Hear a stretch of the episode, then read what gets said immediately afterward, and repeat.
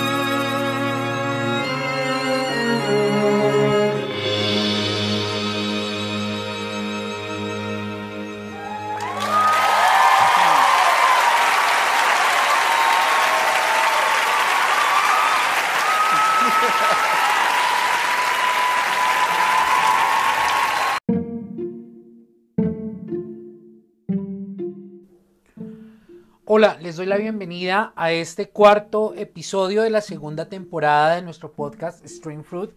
Como lo hemos venido haciendo desde el primer episodio, hemos dedicado esta segunda temporada a reflexionar en torno al fenómeno de las migraciones en el mundo. Y tal y como lo habíamos advertido desde el capítulo anterior, este cuarto capítulo lo vamos a dedicar a analizar la situación de los niños, niñas y adolescentes dentro de los contextos o dentro de las situaciones de migración. Para esto iniciábamos con una canción del cantante puertorriqueño Ricky Martin llamada Gracias por pensar en mí, que se ha convertido en un himno de los embajadores de buena voluntad de la UNICEF, incluido en su álbum MTV Unplugged y a través del cual quería introducirlos en este tema, que es un tema por demás sensible, y hacer una precisión metodológica desde el primer momento, y es que vamos a dividir este episodio en tres eh, partes o en tres momentos específicamente. En un primer momento vamos a hablar de cómo se ha dado a lo largo de la historia, o por lo menos en algunos momentos significativos de la historia de la humanidad, la concepción respecto de los niños, niñas y adolescentes, cómo han sido vistos. Luego de esto hablaremos de eh, los escenarios de protección o los escenarios en los cuales se han dado los mecanismos o medidas o acuerdos de protección de derechos fundamentales de los niños, niñas y adolescentes. Y finalmente ya entraremos en materia en un tercer momento respecto de cuáles son las realidades de niños, niñas y adolescentes dentro de los escenarios de migración. Eh, nuevamente les doy la bienvenida y empezamos y eh, entramos en materia entonces.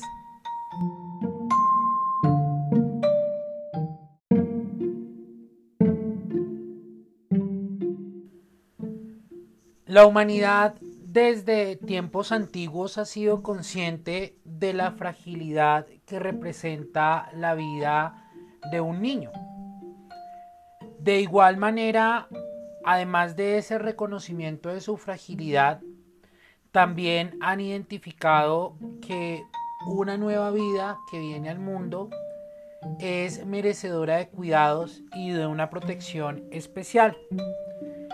Y digamos que con esa concepción inicial es que se han venido dando a lo largo de los siglos una serie de puntos de avance y de retroceso también hay que decirlo respecto de los mecanismos o formas de protección de los derechos de los niños, niñas y adolescentes. Ahora bien, eh, para que nosotros podamos entender un poco más este fenómeno, pues tendremos que remontarnos a aquellos dos grandes hitos culturales por lo menos para la cultura occidental, respecto de la manera como entendemos el mundo y cómo nos relacionamos con el mundo. Y estos dos hitos pues son inevitablemente Grecia y Roma. Entonces, eh, tanto en el mundo griego como en el mundo romano vamos a encontrar esos puntos de avance y de retroceso de los que les hablaba, hace un momento. Y es que eh, si bien de alguna manera existía una protección a los niños, niñas y adolescentes, esa protección no era absoluta, era bastante relativa y digamos que respondía eh, a unas circunstancias ya más de tipo político, social, económico y del proyecto de civilización que tuviera cada uno de estos pueblos. En el caso de Grecia, por ejemplo, digamos que por lo menos hay un avance en el sentido de comprender la niñez hasta una edad bastante avanzada, que es los 13 años. Luego de esto, a los 13 años, los niños, como un acto simbólico de tránsito o de iniciación, lo que hacían era depositar sus juguetes en el templo de Apolo como una forma, un ritual a través del cual eh, dejaban de, de ser y de reconocerse y ser reconocidos como niños y pasaban ya a ser considerados en cierta forma como adultos, una adultez parcial. Eh, no me voy a tener mucho en esto, pero una adultez que digamos iba también condicionada a otro tipo de circunstancias, pero digamos que este era un primer componente eh, que de alguna manera nos habla de lo que era la transición de la niñez a la adultez. Ahora, en el caso de Grecia, pues hay que tener en cuenta que los dos grandes puntos de referencia de Grecia era Esparta y Atenas, y ellos tenían, a pesar de ser griegos, todos, tenían una comprensión distinta respecto de la manera como ellos querían y como ellos finalmente proyectaron sus sociedades. Los espartanos eran los guerreros, que podemos ver en 300, eh, no tan eh, quizá caricaturesco como la película lo hace, pero básicamente eran un pueblo de guerreros. Mm, y el pueblo de Atenas, que era más un pueblo dedicado a la diplomacia, a la academia, a la política, pues finalmente era el centro como del pensamiento y de la política, reitero, del mundo griego. Entonces, dependiendo también de la manera como ellos decidieron crear su sociedad y determinar unos, unas escalas de valores, pero también unas teleologías, es decir, unas finalidades de su proyecto como, como ciudad-estado. Entonces así también se da la concepción de eh, fenómenos como la maternidad y la niñez. Entonces en el caso de eh, Esparta era muy importante verificar desde el primer momento cómo venía el niño, o sea, si el niño tenía algún tipo de discapacidad, si el niño de alguna forma tenía algún tipo de desventaja o de trastorno o de formación con respecto a lo que se esperaba, pues el niño era eh, asesinado porque dentro de su proyecto de eh, polis, dentro de su proyecto de ciudad-estado, pues eran guerreros, entonces el niño muy probablemente no iba a tener, insisto, dentro de este proyecto de sociedad, pues la forma de sobrevivir. En Atenas el tema, digamos que no era tan debido a muerte, pero sí habían algunas formas como de rechazo o de desconocimiento de la paternidad y pues las obligaciones que respecto de los menores ella origina. Recordemos que en estos ambientes, eh, en Grecia y como lo vamos a ver en Roma, eh, era muy relevante la figura del padre de familia. Eh, siempre se nos ha vendido el concepto de que los griegos eran la panacea, que los griegos eran un sistema supremamente equitativo e igualitario, pero digamos que mm, incluso cuando uno entra a mirar conceptos como la isonomia dentro de la concepción de, lo que hoy conocemos como democracia en Grecia, pues vemos que esa isonomía es relativa. La isonomía es un concepto a través del cual los griegos denominaban que existía una igualdad formal y material para que cualquier persona pudiera, cualquier ciudadano de las polis pudiera asumir el poder político. Eh, e insisto, esto es relativo, es, no es tan absoluto, porque por ejemplo estaban excluidos los niños, las mujeres, los esclavos, los forasteros, entonces eh, seguimos con el tema de que sí, pero no, entonces es un sueño diferido, por tanto es un sueño negado. En Roma, como les adelanté hace un momento, pues nos encontramos con la figura del pater familias, con todo lo que esto implicaba para la sociedad eh, romana, ¿sí? Y es que el pater familia actuaba así como señor y dueño, no solamente de sus bienes, sino también de eh, su familia. Y en este orden de ideas, pues eh, las mujeres, al igual que los niños, al igual que las niñas, los adolescentes, los esclavos, los animales, eran tratados como, como propiedad y cosa y por tanto, pues este era el tratamiento que recibían. En el caso de Roma, existía una ceremonia que se hacía poco después de que la mujer diera luz, que era el tolere filium, y era una ceremonia a través del cual se presentaba el bebé al padre y éste decidía si quería o no quería aceptarlo. Y en ese orden de ideas, pues podían darse dos circunstancias específicas. Si el resultado del tolere filium era que el pater familia lo acogía y lo abrazaba, pues entonces el niño, eh, niña, iba a ser incorporado a la familia, con las limitaciones propias del sexo, porque ya sabemos que pues si es niño serás esto y si eres niña serás esto. Y en caso de que eh, de la ceremonia del Torre no hubiera una respuesta positiva por parte del padre, entonces el niño era abandonado en un lugar conocido como la columna lactaria. Y entonces allí la cosa pues no era del todo tan chévere, pero digamos que no era directamente tan radical como en, eh, en en Esparta, perdón, en Grecia, y era que allí el niño se dejaba, era abandonado y podían pasar dos cosas. La primera, que el niño muriera de inanición o de hipotermia, eh, lo cual no era para nada civilizado ni, ni era para nada políticamente correcto. O bueno, sí era políticamente correcto, pero desde una visión más humana eh, de pleno siglo XXI, en donde esos horrores ya no existen, eso es sarcasmo, pues no debería haberse hecho. Y en el mejor de los casos, pues allí las mujeres infértiles, que también dentro de la sociedad romana tenían un lugar y eran tratadas de manera diferente, podían eh, recoger literal a estos niños, criarlos, pero pues finalmente eh, los iban a recoger y criar para más adelante, cuando crecieran, eh, entrar en el contexto de la esclavitud.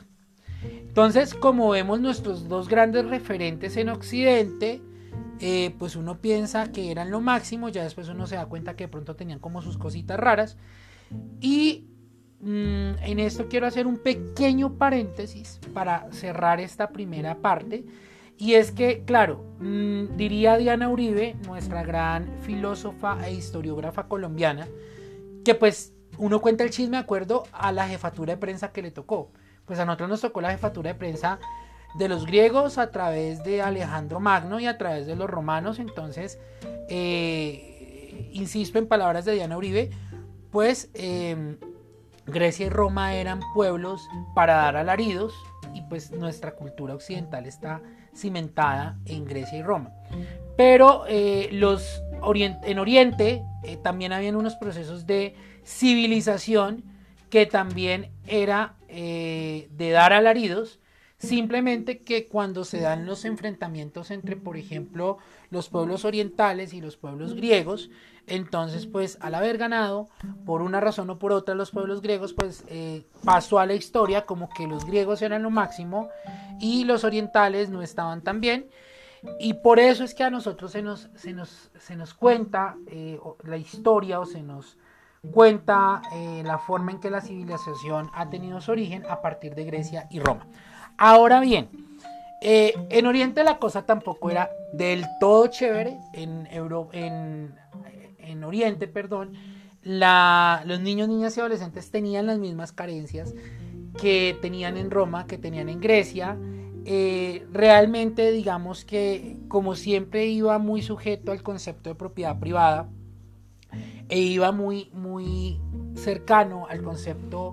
de el padre de familia, de familia, con todo lo que ello tenía que ver, más como una figura patrimonial que por, como una figura de relación y de sentimiento, incluso sin tener en cuenta el tema de la consanguinidad. Entonces ahí es donde nos damos cuenta que eh, en antiguo, aunque por lo menos ya había formalmente un reconocimiento de niños, niñas, adolescentes eh, sujetos de especial protección o por lo menos eh, frágiles, delicados y que merecían cuidado, pues en, en, sentido formal, en sentido material, perdón, no contaban realmente con mecanismos o con formas de protección. Eh, a continuación, les voy a dejar con la segunda pausa musical lo vamos a hacer a través de Juanes o con Juanes con una hermosa canción llamada La historia de Juan.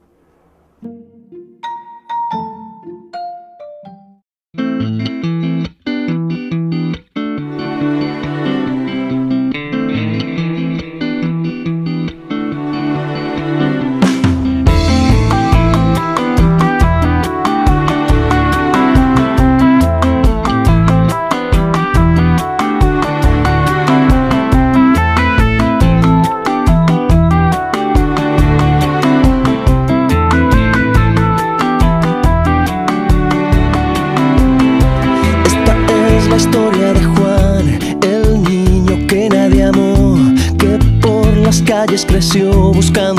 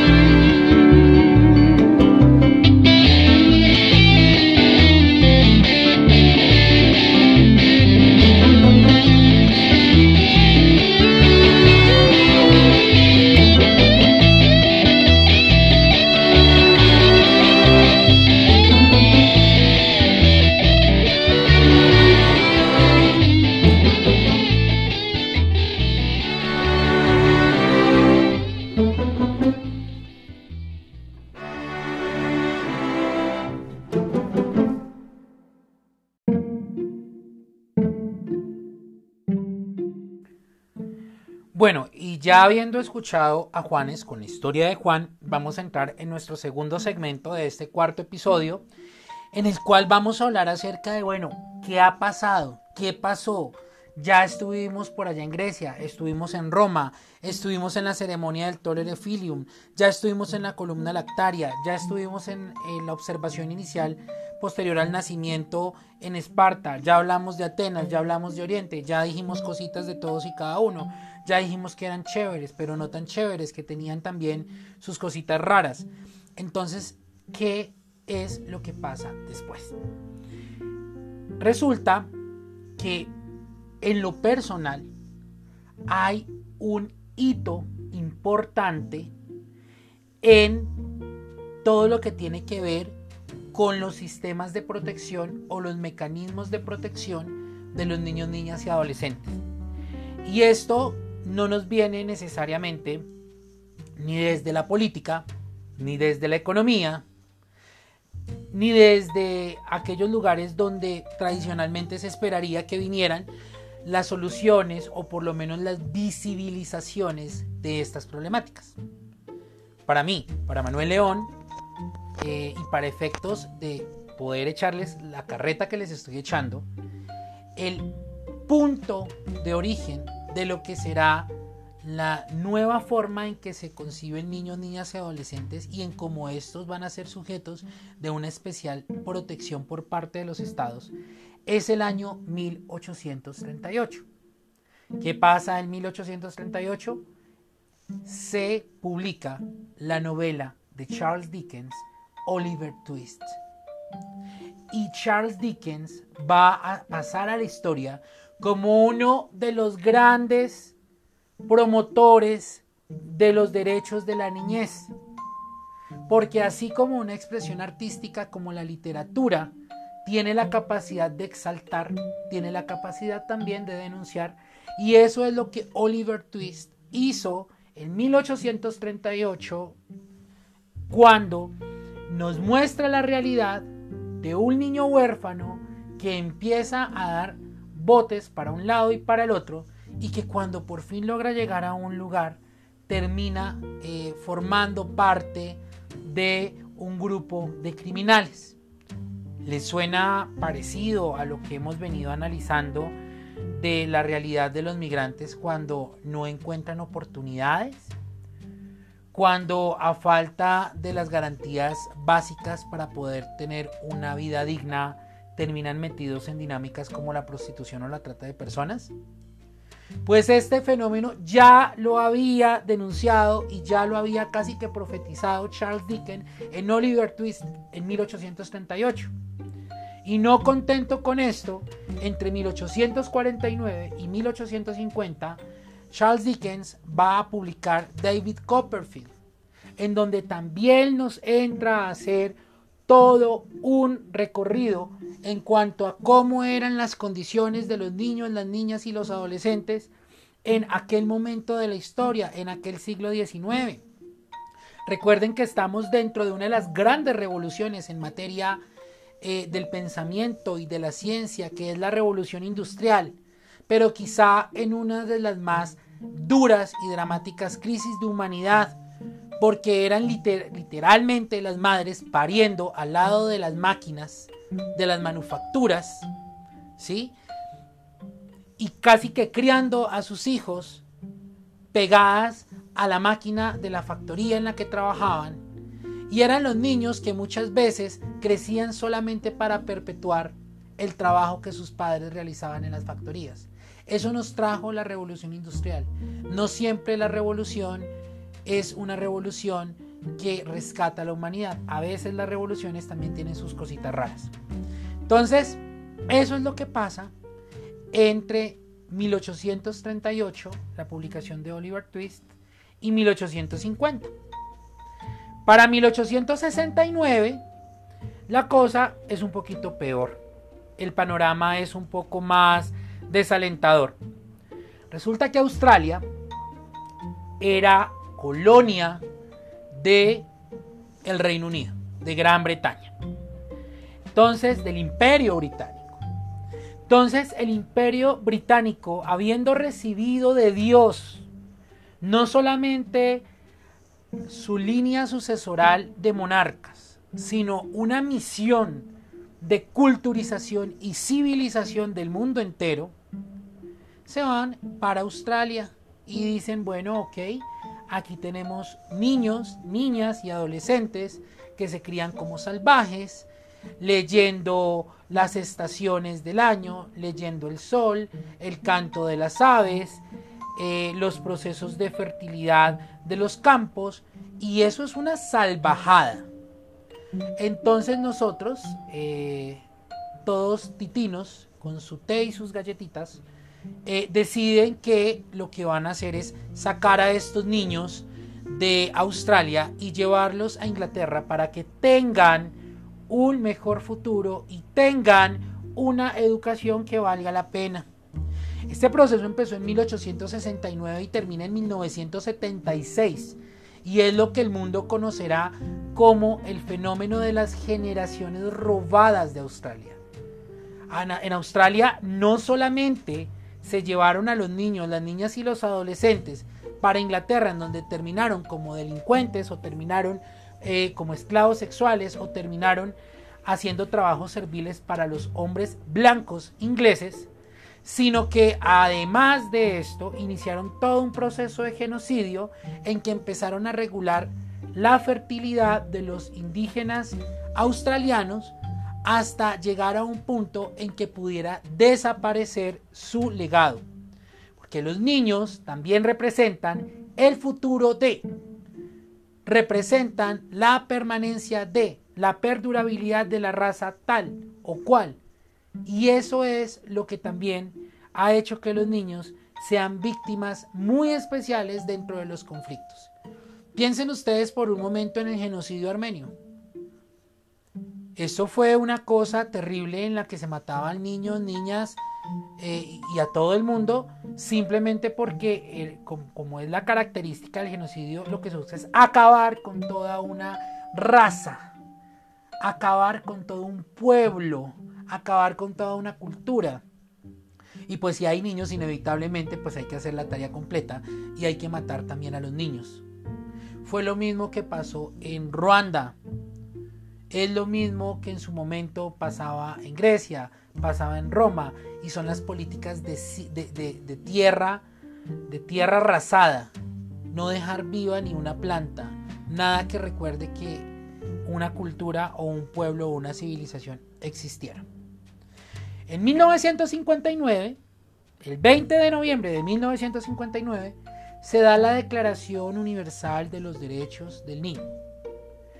Y esto representa un cambio en la óptica respecto de que el niño, niña y adolescente no solamente era susceptible de reconocimiento de derechos por parte de su papá o de su mamá o de su familia, sino que como civilización, como especie humana, también tenemos obligaciones respecto de los niños y niñas.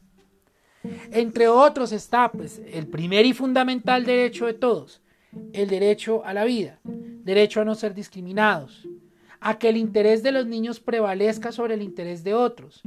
a que todos los, eh, todos los derechos reconocidos en la Convención sobre los Derechos del Niño sean respetados, a ejercer los derechos que se les ha reconocido en la convención. No solamente que se les reconozca, sino que se les permita ejercerlos. A un nombre, a una nacionalidad, a un registro, a conocer a sus padres, a preservar la identidad, nacionalidad, nombre y relaciones familiares, a la protección contra todas las formas de explotación, a no ser sometidos a torturas, etcétera, etcétera, etcétera. Esto es precisamente lo que genera un hito muy importante en lo que es la protección de los niños, niñas y adolescentes. Y así como el mundo de la literatura, a través de la magnífica y siempre actual obra de Charles Dickens, a través de Oliver Twist y David Copperfield, nos eh, contó el chisme de cómo era la realidad de los niños, niñas y adolescentes durante el siglo XIX, durante los siglos de la gran revolución industrial,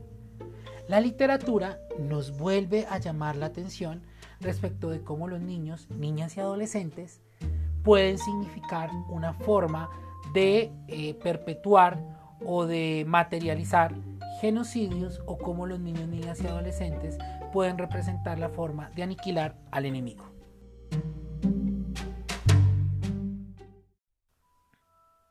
Y pues nuevamente el mundo de la literatura entra a coincidir en nuestro relato. Y es que después de que nos quedáramos en que en el año 1959 se da la Declaración de los Derechos del Niño y que se empieza a tener conciencia de la protección especial de la que ellos son sujetos por su fragilidad y por lo que representan como esperanza para el mundo, en el universo mágico creado por J.K. Rowling, el 31 de octubre de 1981, Lord Voldemort va hasta el valle de Godric y asesina a James y Lily Potter en su afán por también exterminar a su hijo Harry, con el fin de garantizar que absolutamente nadie tenga siquiera la remota idea de desafiar su poder y autoridad. Garantizar que los hijos de la primera orden del Fénix no puedan reorganizarse para acabar con él o para generar cualquier tipo de rebelión en contra del Señor Tenebroso. Después de que los padres de Harry Potter fueran asesinados por Lord Voldemort en el Valle de Godric el 31 de octubre de 1981, Albus Dumbledore, rector de Hogwarts, organizó todo para que Harry se quedara a vivir en el número 4 de Private Drive con sus familiares los Dursley, la tía Petunia, el tío Vernon y el primo Dudley. En ese orden de ideas, la literatura, el mundo de Harry Potter, nos cuenta también de qué manera los niños, niñas y adolescentes son susceptibles de ser exterminados como parte de procesos genocidas en los que se busca exterminar o a un grupo político, o a un grupo étnico, o a un grupo ideológico determinado. Eso desde el mundo de la literatura. Eso es lo que nos va a contar J.K. Rowling y eso es lo que hemos podido leer y ver a lo largo de toda la saga de Harry Potter, en donde todo se limita a que la única ambición y la única justificación que el Señor Tenebroso tuvo para realizar los horrores que realizó fue precisamente acabar con cualquier tipo de insurrección y con cualquier tipo de rebelión que se pudiera dar en su contra y si debía en este proceso acabar con la vida de los niños herederos del legado de la Orden del Fénix, pues tenía que hacerlo y lo iba a hacer.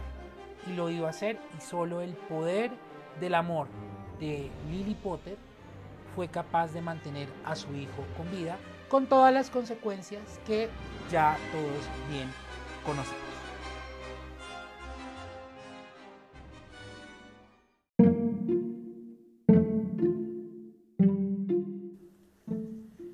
Ya para el año 1999-2000 y viniéndonos un poquito más acá de la realidad después de haber hecho este empalme con Harry Potter, tenemos un caso que conmocionó al mundo entero y esto fue el caso de Elian González. Les voy a resumir brevemente el caso de Elian. Elian es un niño cubano cuya madre decidió en un momento determinado que quería sacar a su hijo y ella misma de Cuba e irse para Estados Unidos a través o con la ayuda mejor de un novio que ella tenía que trabajaba llevando eh, pues, inmigrantes cubanos eh, en balsa hasta los Estados Unidos. Resulta que en los Estados Unidos existe como dos vertientes respecto de cómo se iba a dar manejo al caso de los migrantes cubanos. Y pues digamos que esas dos vertientes eran los de los dry fit y los wet fit. Entonces, por un lado, lo que nos decían era que si la persona era capturada por los agentes de migración en el mar, pues entonces debía ser deportada hacia Cuba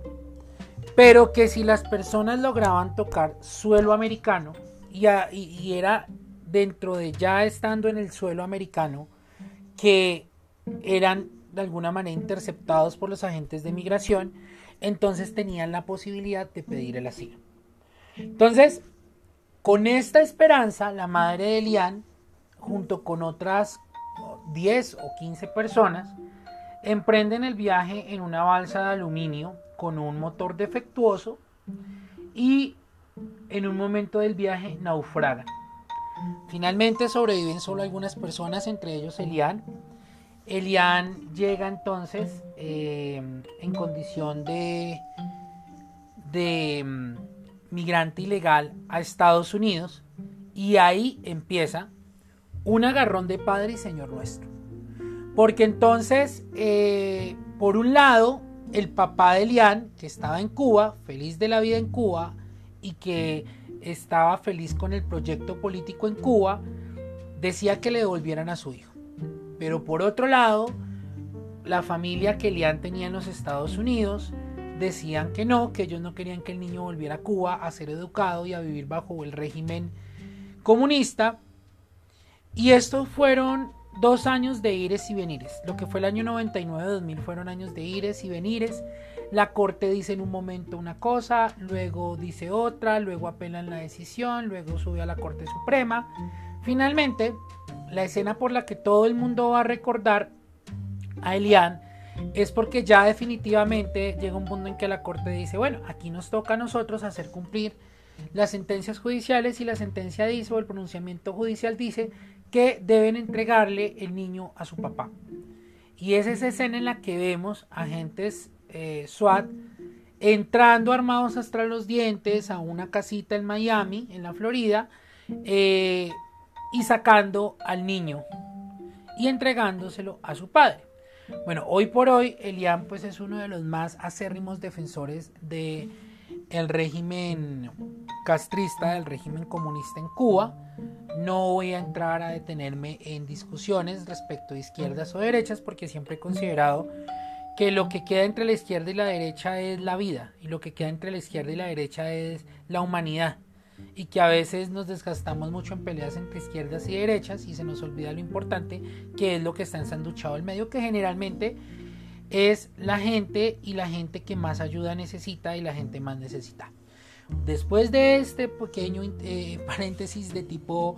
político, entonces eh, finalmente Elian vuelve a su casa, es un caso muy sonado y digamos que en principio uno diría, bueno, todo esto de alguna manera nos ha servido para que como humanidad nos replanteemos muchos, muchos temas respecto de cómo se da la migración y sobre todo cuando dentro de las migraciones hay niños inmersos. Pues uno diría que sí, y que claro, y que aprendimos la lección y que como humanidad eh, estamos divinamente. Pero resulta que eso no está pasando. Resulta que dentro de los procesos migratorios de personas de muchos lugares del mundo, México, América Latina, Europa, Asia, África, eh, hacia Estados Unidos, tenemos un caso que es, pero así, de vergüenza ajena, de pena ajena, de rasgarse las vestiduras, de no creer, y es el caso de las famosas jaulas. O sea, si ustedes recuerden por allá en el año 2020, febrero del 2020, cuando tuvimos el Super Bowl, eh, Jennifer López en su presentación hizo una alegoría a la realidad de los niños en las jaulas cuando sale un grupo de niñas, entre ellas su hija, metidas como en unas jaulas de luz, denunciando de alguna manera que un país que habla de que son una nación eh, bajo la mirada de Dios, indivisible, con libertad y justicia para todos, pues como que no puedes pues, ir a meter niños en jaulas. Los latinos eh, migrantes le tienen un nombre más fuerte. Desde ya presento excusas, no, no, no creo que sea el mejor término, pero es como es conocido, y es las perreras. Resulta que en los procesos migratorios a las personas que piden asilo, el asilo no es como una circunstancia que necesariamente se, se, defina de manera automática. Hay como un proceso, entonces la persona llega, eh, se entrega a los a los, al personal de inmigración, eh, tiene luego una entrevista de miedo creíble, indican cuáles son las circunstancias por las cuales consideran que deben eh, entregárseles el asilo, debe concedérseles el asilo, y luego de esto viene un proceso administrativo que tiene por medio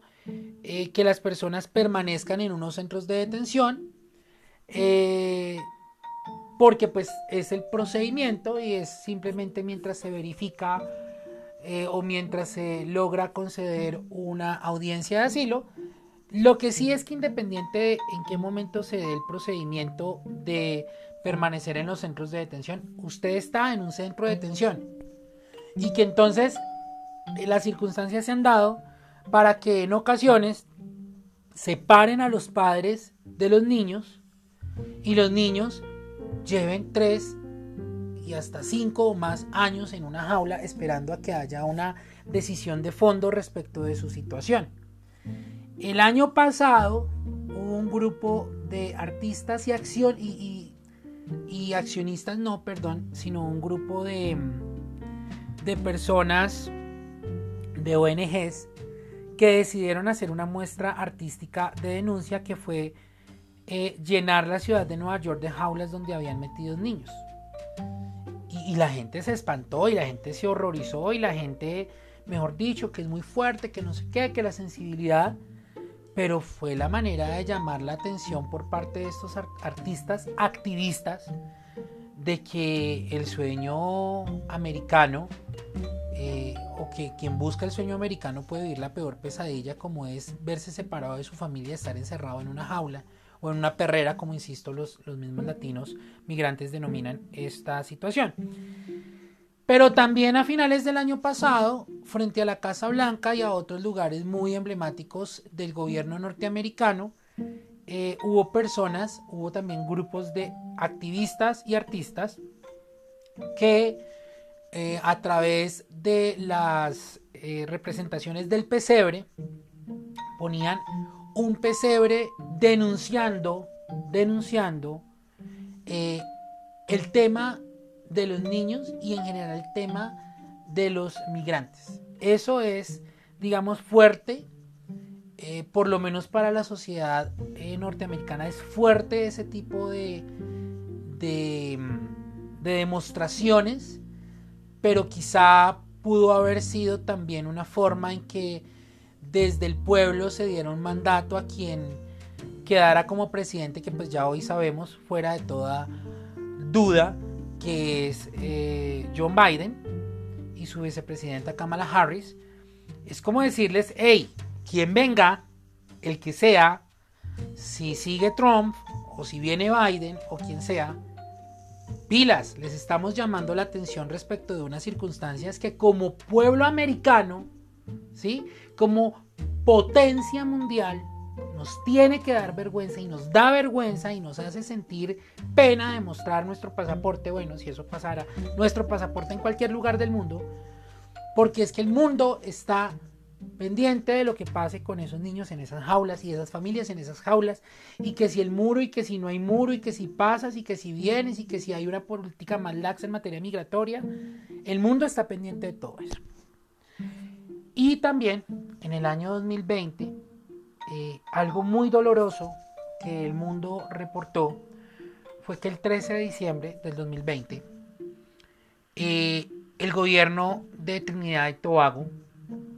deportó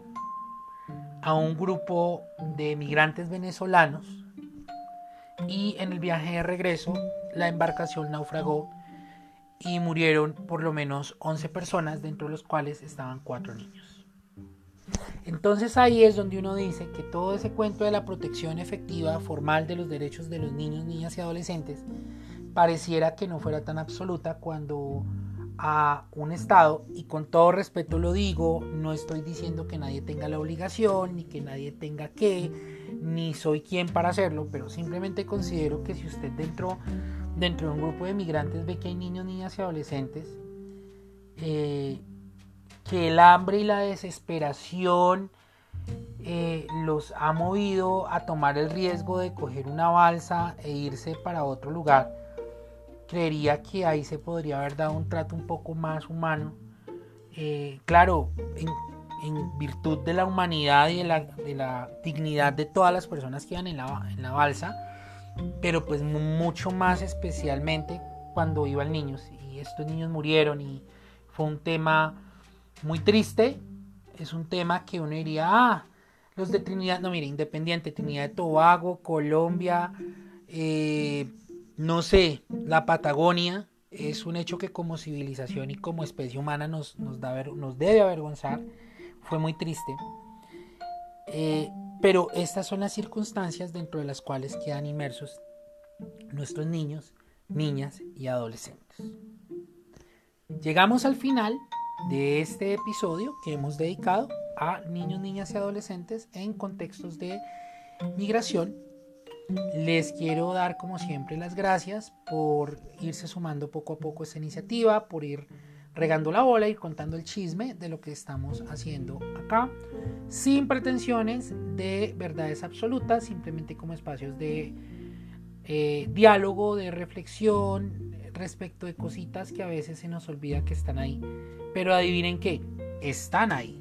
Esas cosas que nosotros a veces creemos que simplemente eh, pasando el canal para MTV ya dejan de existir. No, siguen ahí. Que nos hagamos los ciegos, los sordos, los mudos, es diferente. Entonces quiero dejarlos para terminar con una canción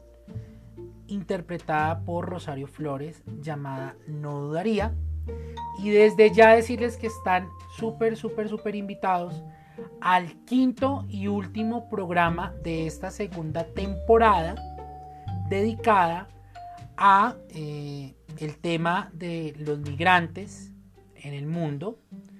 Y vamos a ver en este último programa como una serie de reflexiones en torno a los retos que tienen los, las naciones del mundo y eh, que tienen instituciones como las Naciones Unidas frente a la gran crisis migratoria de nuestro tiempo. Nuevamente, muchas gracias. Quedamos con Rosario Flores y su canción No Dudaría y los espero en el próximo episodio.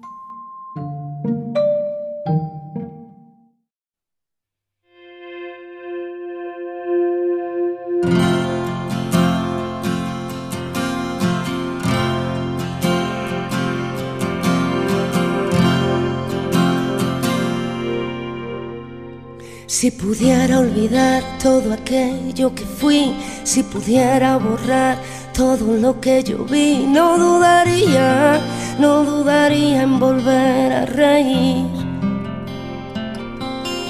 Si pudiera explicar las vidas que quité, si pudiera quemar las armas que usé, no dudaría, no dudaría en volver a reír. Prometo ver la alegría y escarmentar la experiencia, pero nunca, nunca más usar la violencia.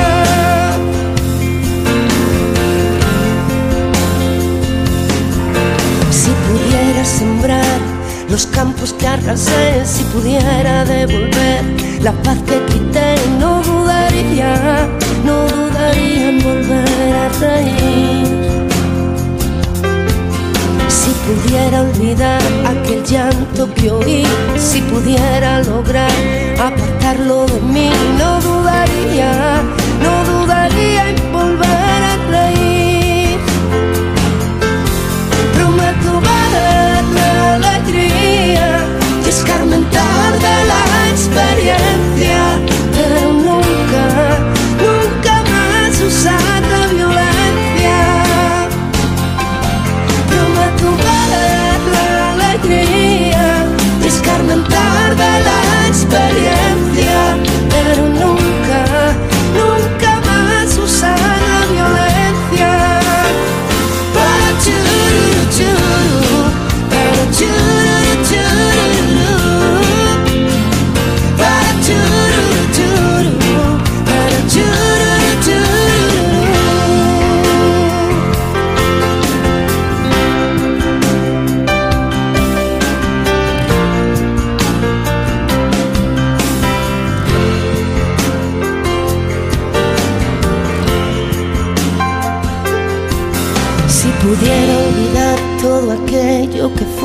Si pudiera borrar todo lo que yo vi, no dudaría, no dudaría en volver a reír.